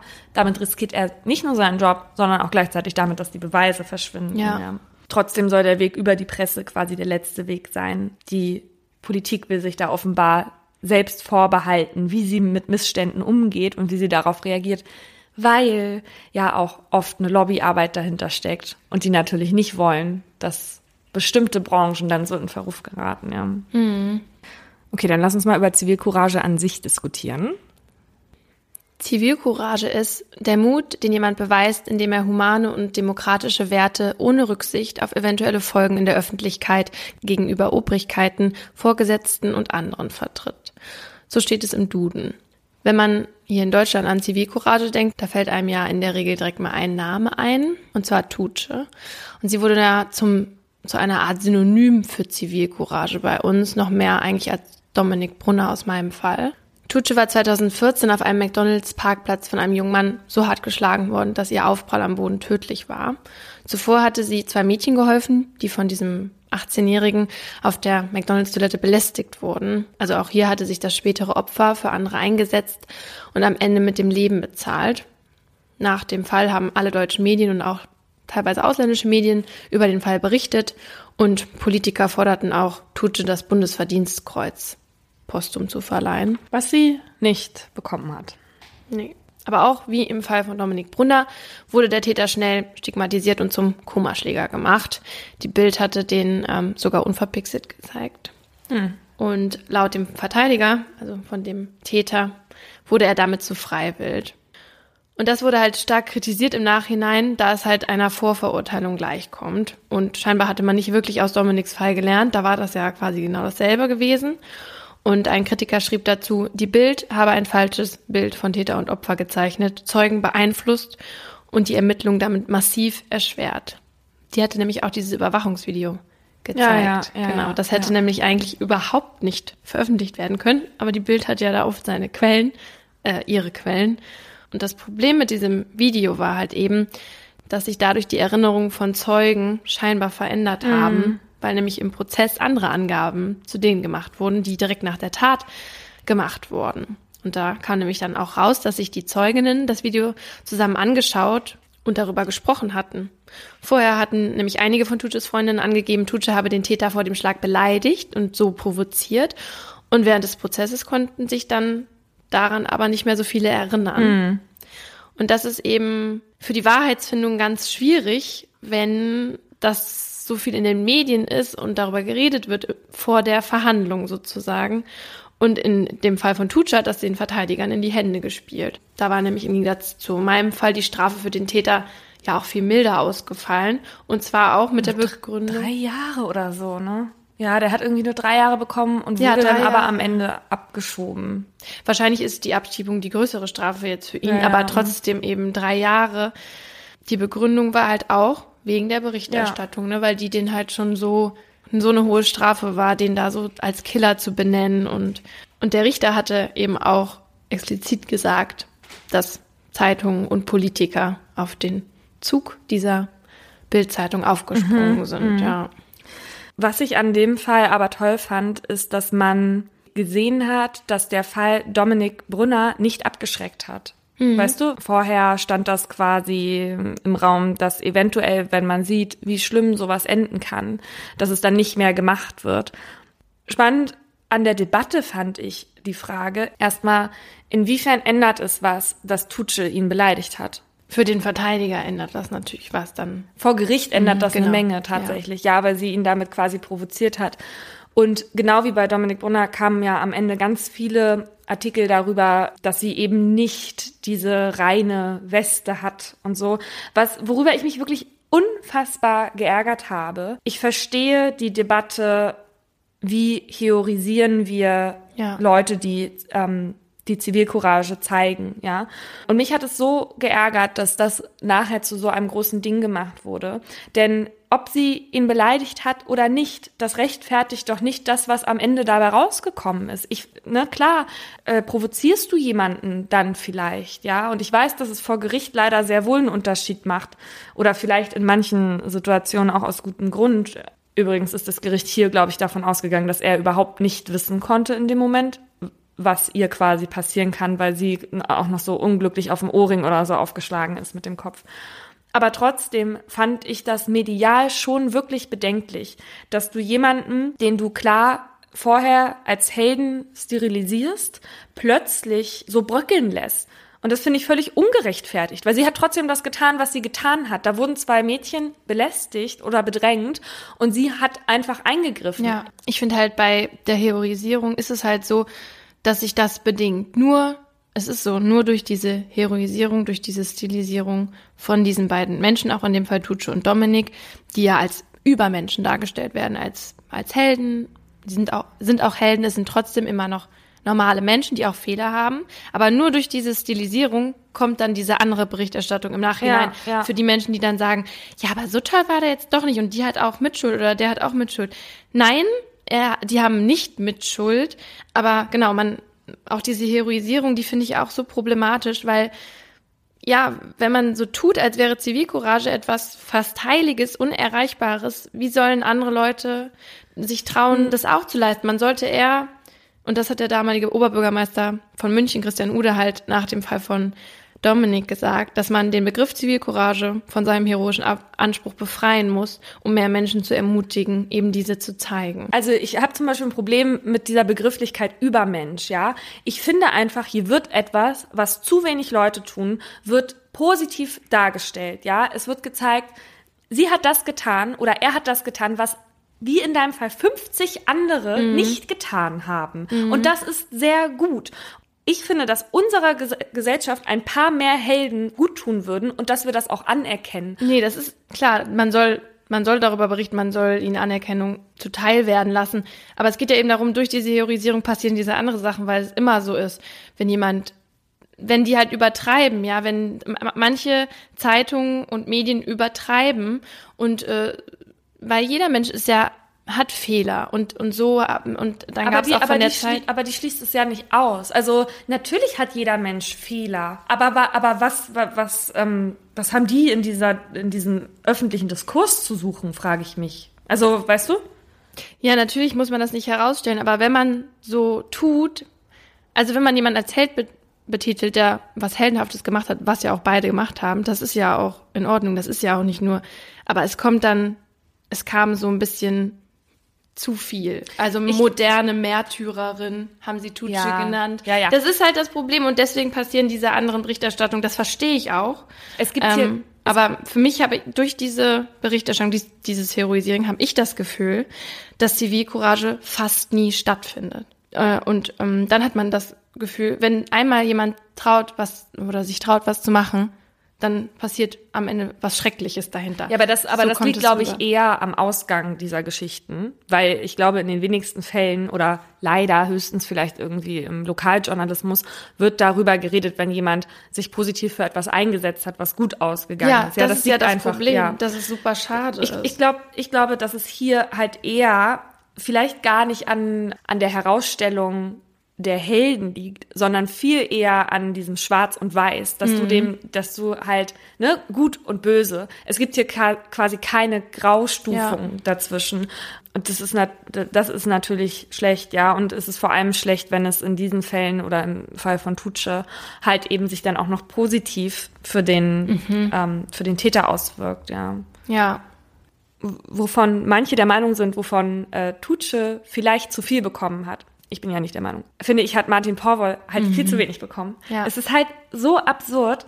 Ich finde, dass dieser Mann viel zu sehr unter dem Radar gelaufen ist. Ich kenne Tutsche äh, und ich habe sogar mal von dieser Apotheke gehört, bevor ich ähm, halt vor zwei Jahren auf den Fall aufmerksam geworden bin. Aber ähm, ich habe noch aber nie von Martin gehört. ja, und das finde ich, das ist, das, also, das finde ich ist wirklich ein Unding. Und dieser Mann hat das sowas von verdient, weil Er war der will, der will, genau, und der will gar nicht als, als Held dastehen. Das meinte ich am Anfang. Er ist einfach so sympathisch, ja. Und daran sieht man auch, wie wichtig die Medien in dieser Debatte sind. Und wie unfair und auch fatal das ist, dass sie den Fall so unter den Tisch haben fallen lassen. möchte mich hier nochmal darauf beziehen, dass die Personen, die eingreifen, etwas tun, was viele Leute nicht tun, wie es offenbar ja in deinem Fall der Fall war. Auch wenn Zeugen natürlich nicht immer heißt, dass die Personen dann auch hätten eingreifen können, ja. Aber es ist so, dass je mehr Menschen etwas mit ansehen, desto höher ist die Wahrscheinlichkeit für Einzelne unter ihnen, dass sie nicht eingreifen. Das nennt man Zuschauereffekt oder Bystander-Effekt und lässt sich halt ganz einfach damit erklären, dass wenn jemandem etwas passiert und ich bin die einzige Person dabei, die das mit ansieht, dann liegt die Verantwortung zu 100 Prozent bei mir. Und sehen den Vorfall aber noch neun andere, dann schmälert sich die gefühlte Verantwortung quasi auf 10 Prozent. Äh, Gründe für diese Abwägung, dass man halt eben nicht einschreitet, sind zum Beispiel, dass man sich vor anderen Menschen blamiert, weil man die Situation falsch einschätzt. Oder die sogenannte pluralistische Ignoranz, also dass man fälschlicherweise der Annahme ist, dass die anderen die Situation nicht als brenzlig einschätzen, weil sonst hätte ja schon jemand eingegriffen. Aber alle anderen sehen das auch so. Und im Grunde genommen schätzen alle die Situation richtig ein, gehen aber davon aus, dass sie sie falsch einschätzen, weil eben alle anderen auch nichts machen. Das Phänomen nennt man übrigens auch Genovese-Syndrom. Kennst du das? Sagt dir aber gleich was, wenn ich es dir erzähle. Benannt ist das nämlich nach Kitty Genovese. Kitty war New Yorkerin und wurde in ihrer Nachbarschaft, als sie gerade auf dem Weg zu ihrer Wohnung war, in den frühen Morgenstunden erstochen. Ja. Der Täter stach zweimal auf sie ein, woraufhin sie nach Hilfe schrie. Ein Nachbar rief noch, lass das Mädchen in Ruhe, und der Täter verschwand. Daraufhin schleppte Kitty sich zu einer Ecke des Gebäudekomplexes, die quasi nicht gut einsehbar war. Also da konnte sie dann kein Nachbar mehr sehen. Das war vorher eben anders. Der Täter wartete aber in seinem Auto, um zu beobachten, ob die Polizei anrückte. Und das tat sie nicht, weil keiner der Nachbarn Hilfe rief. Also kehrte der Täter zurück, suchte alles nach Kitty ab, vergewaltigte sie und stach erneut auf sie ein. Erst daraufhin rief dann jemand die Polizei.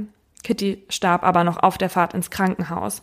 Und später veröffentlichte die New York Times, dass 38 Nachbarn Teile der Tat gesehen haben sollen.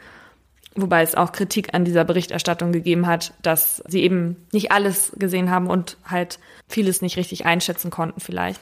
Und am Ende ist auch nicht klar, ob wirklich niemand die Polizei gerufen hat, weil später Ermittlungen das nicht mehr genau feststellen konnten. Ja, aber das ist eben ein Fall gewesen, der auch Psychologen dazu veranlasst hat, dahingehend mal zu erforschen, warum, wenn es 38 Leute gibt, die zumindest etwas teilweise gesehen haben, warum niemand einschreitet und am Ende eben wieder ein Mensch sein Leben lassen muss. Zumal die Leute ja auch noch in ihrer Wohnung saßen. Mhm. Also, ja. also sie hätten ja nur die Polizei rufen müssen, ja. Und beim Zuschauereffekt geht man eben davon aus, dass wenn einer den Schritt macht, die anderen nach sich ziehen. Also wenn man zu zehnt in einer Gruppe steht, wenn einer den Schritt macht, mobilisiert er quasi alleine damit schon die anderen. Ja, obwohl bei Dominik Brunner das auch nicht der Fall war. Und da, da hat keiner, obwohl er geholfen stimmt, hat, ja. da hat dann keiner geholfen. Aber natürlich, ja, einer muss halt anfangen. Ja. Aber wie man quasi helfen kann, dafür gibt es so eine Art Leitfaden. Und zwar hat den die Dominik Brunner Stiftung auf ihrer Homepage. Diese Stiftung wurde nämlich dann nach seinem Tod von Dominiks Vater und dem Vater seiner Lebensgefährtin ins Leben gerufen. Und mit dieser Stiftung wollen sie Dominiks Einsatz für Menschen in Not weiterführen und gesellschaftliche Verantwortung übernehmen. Und sie haben sich zum Ziel gesetzt, Menschen zu mehr Zivilcourage zu ermutigen, aber auch Menschen zu ehren, die Zivilcourage gezeigt haben. Und die Stiftung hat fünf Grundsätze aufgestellt, an die sich Menschen in Situationen halten sollten, in denen Zivilcourage gefordert ist. Der erste Grundsatz ist das gefahrlose Handeln. Also erstmal ist es ja so, jeder kann helfen, dass eine Straftat vereitelt oder zumindest gebremst wird. Manchmal hilft schon ein lautes Wort oder eine kleine Geste, um den Täter einzuschüchtern und von der Tat abzubringen. Es muss also nicht Gewalt angewendet werden, um jemanden zu stoppen. Schon gar nicht sollten das Menschen machen, die dem Täter körperlich unterlegen sind. Da ist es im Gegenteil besser, sich dem Opfer zu widmen. Auf dieses zuzugehen und Hilfe anzubieten, also nicht den Täter direkt anzusprechen. Wichtig ist auch, dass man den Täter nicht duzt, weil andere Passanten dann denken könnten, es handelt sich irgendwie um einen persönlichen Konflikt. Ah, okay. Und oft hält es sie dann ab, davon zu helfen. Das ist ein guter Tipp. Und ganz wichtig beim Helfen ist natürlich die Polizei zu rufen, so schnell es geht. Der zweite Grundsatz ist Mithilfe fordern. Oft passieren Taten ja am helllichsten Tag und unter den Augen von vielen Zeugen. Und wenn das passiert, da darf man nicht darauf warten, dass von irgendjemand irgendwas unternehmen wird, wie das, was du gerade erzählt hast, man sollte eben als Erster reagieren und andere gezielt auf die Tat aufmerksam machen und sie auffordern, mitzuhelfen. Also so eine direkte Ansprache ist dabei sehr wichtig, weil sich die Menschen dann eben verantwortlich fühlen. Du hast ja auch eben schon gesagt, wenn man alleine in einer Situation ist, dann fühlt man sich viel mehr verantwortlich. Wenn viele da sind, nicht. Aber wenn du dann gezielt angesprochen wirst, dann trotzdem sozusagen. Der dritte Grundsatz ist das genaue Hinsehen. Weil jedes Detail ist nämlich super wichtig bei der Identifizierung des Täters und auch für die polizeilichen Ermittlungen danach. Fragt euch also, wie groß ist der Täter, welche Haarfarbe hat er, was hat er an und versucht euch das alles einzuprägen. Grundsatz Nummer vier ist es, das Opfer zu versorgen. Es ist natürlich wichtig, sich um das Opfer zu kümmern, einen Krankenwagen zu rufen, die Person wenn möglich irgendwie in die stabile Seitenlage zu legen und vielleicht unter Umständen auch erste Hilfe zu leisten. Und der letzte Grundsatz ist, als Zeuge mitzuhelfen. Viele Täter kommen nämlich davon, weil sich Zeugen nicht bei der Polizei melden. Und das darf man eben auf keinen Fall machen, weil die Täter sonst, ja, getrost weitermachen. Und falls ihr die Tipps noch einmal nachlesen wollt, stelle ich euch sowieso die Homepage der Stiftung in die Show Notes. Man muss halt sich auch immer fragen, was ist, wenn das mir passieren würde? Weil viele in so einer Situation trauen sich halt eben auch nicht um Hilfe zu bitten, wenn man bedrängt wird. Und mir ist da eine Situation eingefallen, die ich letztes Jahr im Urlaub in einem Zug erlebt habe. Erst habe ich diese Situation gar nicht so in dieses Thema geworfen, aber es ist eigentlich genau das. Ich saß in einem ähm, Vierer sozusagen, also es war jetzt kein geschlossenes Abteil, sondern ähm, wie so genau. ein Bus. Genau, ja. ja. Und das war in Frankreich und da wurde ich von einem Mann belästigt. Erst nicht körperlich, aber der hat sich neben mich gesetzt, er hat sich mir gegenüber gesetzt, hat die ganze Zeit mein Buch quasi mir weggenommen, äh. weil er mit mir reden wollte. Und das war für mich schlimm. Also im ersten Moment gar nicht, weil ich die Situation erstmal nicht als so bedrohlich eingestellt und dann dachte ich auch immer noch, das ist ein Typ und ich kann dem schon was entgegensetzen, weil der war jetzt nicht irgendwie jetzt massiv oder so. Ähm, und im Nebenvierer saßen quasi vier Engländer, vier ältere Menschen. Und als der Mann dann angefangen hat, mich anzufassen, wo mhm. ich dann natürlich wild um mich gewirbelt habe, hat dann der eine Mann ihn angesprochen, hat gesagt, er soll mich gefälligst in Ruhe lassen. Und ich fand die Situation, also da, wo sie so anfingen, so ein bisschen zu eskalieren, halt total furchtbar unangenehm. Aber in dem Moment, wo dieser Mann einfach nur was gesagt hat, mhm. war die Situation für mich sehr viel erträglicher, weil ich wusste, wenn er jetzt körperlich richtig übergriffig wird und da ein Handgemenge entsteht, dann weiß ich, die gucken nicht weg, weil sie mhm. vorher nicht weggeguckt haben, weil sie was gesagt haben. Und alleine, dass die mir das Gefühl gegeben haben, wir, wir sagen jetzt hier was, wir sind da. Also, obwohl er nicht wirklich viel gemacht hat. Ja. Das fand ich ganz toll, weil es halt eben auch ältere Menschen waren. Das waren jetzt keine, die, ne, die den mhm. Jetzt, es war ja ein junger Typ gewesen. Und äh, da war ich sehr dankbar und deswegen habe ich dadurch auch gelernt, einfach etwas zu sagen, Ja. hilft auch schon und hilft auch schon den Leuten, denen das passiert. Ich hätte garantiert nicht um Hilfe ge- gebeten in dieser Situation, obwohl ich sie gebraucht hätte. Aber ich habe ja gerade gesagt, dass ich das Gefühl habe, durch diese teilweise Berichterstattung, das ist ja, das macht ja auch nicht jeder mit der Heroisierung, ja, überhaupt nicht. Ähm, aber manche, und die sind dann besonders laut sozusagen, ähm, dass man da das Gefühl hat, dass das nicht so oft vorkommt mit der Zivilcourage, ne? Aber es ist eben schon so, dass Zivilcourage in Deutschland stattfindet, und zwar jeden Tag. Nur, wie du schon gesagt hast, die Fälle gehen glücklicherweise fast immer gut aus. Und deswegen ist wahrscheinlich nicht der Zweck gesehen, darüber zu berichten, ja. Aber ich habe ganz viele Fälle gefunden, und zwar auf der Seite der Dominik Brunner Stiftung für Zivilcourage. Und da gibt es dann eine Unterrubrik auf dieser Homepage mit dem Titel Vorbilder. Und da sind dann wirklich etliche Seiten mit Menschen, die Zivilcourage bewiesen haben und die Geschichten dazu. Und ein Beispiel habe ich jetzt mal mitgebracht, damit ihr da eine Idee bekommt. Und zwar die Geschichte von Mario und Noam. Am 16. April 2011 sitzt der 16-jährige Noam mit ein paar Freunden an einer Bushaltestelle in einer Kleinstadt in Sachsen-Anhalt.